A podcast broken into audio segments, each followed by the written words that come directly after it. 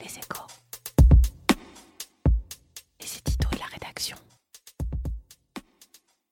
L'économie peut, oui, c'est vrai, sauver le climat. Cette phrase peut vous sembler euh, provocatrice parce qu'on entend souvent l'inverse. C'est l'économie qui serait responsable du réchauffement climatique. Si sa responsabilité est effectivement engagée, ce sont pourtant les acteurs d'entreprise qui ont les meilleures clés pour inventer les bonnes solutions et répondre aux réglementations tous azimuts qui s'annoncent. Pourquoi dit-on cela? Le Haut Conseil pour le climat publie ce mardi son premier rapport en pleine semaine caniculaire. Il ne pouvait rêver meilleure rampe de lancement. Son écho dans l'opinion forcément plus fort que s'il était sorti en plein hiver. Bon, clin d'œil mis à part, la grande différence entre les précédents épisodes de réchauffement estival, notamment celui de 2003, est bien celle-là. Le lien avec les dérèglements climatiques est dans tous les esprits et dans le débat public. C'est la première fois qu'un document officiel met les pieds dans le plat aussi nettement. Non, la France ne fait pas ce qu'il faut pour respecter les engagements pris en 2015 avec l'accord de Paris. Elle est même en retard par rapport aux objectifs qu'elle s'est elle-même fixés sur les émissions de CO2. Certes, elle fait mieux qu'un certain nombre de ses voisins, en particulier grâce au nucléaire, mais,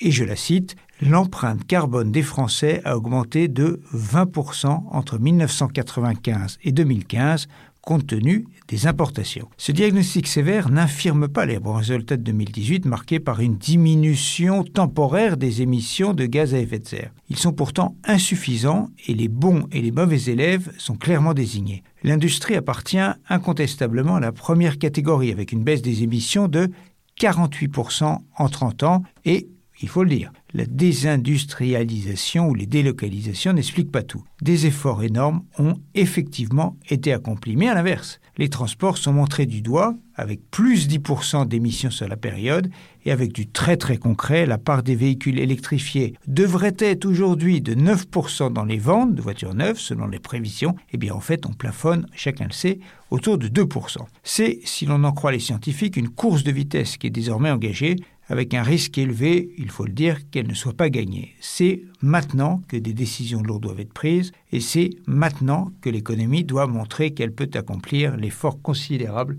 d'innovation qui est nécessaire. Dans beaucoup de domaines, la technologie peut apporter des solutions à condition d'être couplée avec des réglementations fortes et équitables entre les secteurs et les pays. Une partie de l'opinion et certaines ONG marquées politiquement comptent bien utiliser le levier de la bataille pour le climat pour atteindre leur véritable objectif depuis des décennies, renverser l'économie de marché qui a pourtant amélioré la vie de milliards de personnes. Derrière les sympathiques appels à un changement des modes de vie, c'est un total changement de système qui est espéré. C'est aux acteurs économiques de démontrer qu'ils peuvent être à la hauteur de l'enjeu.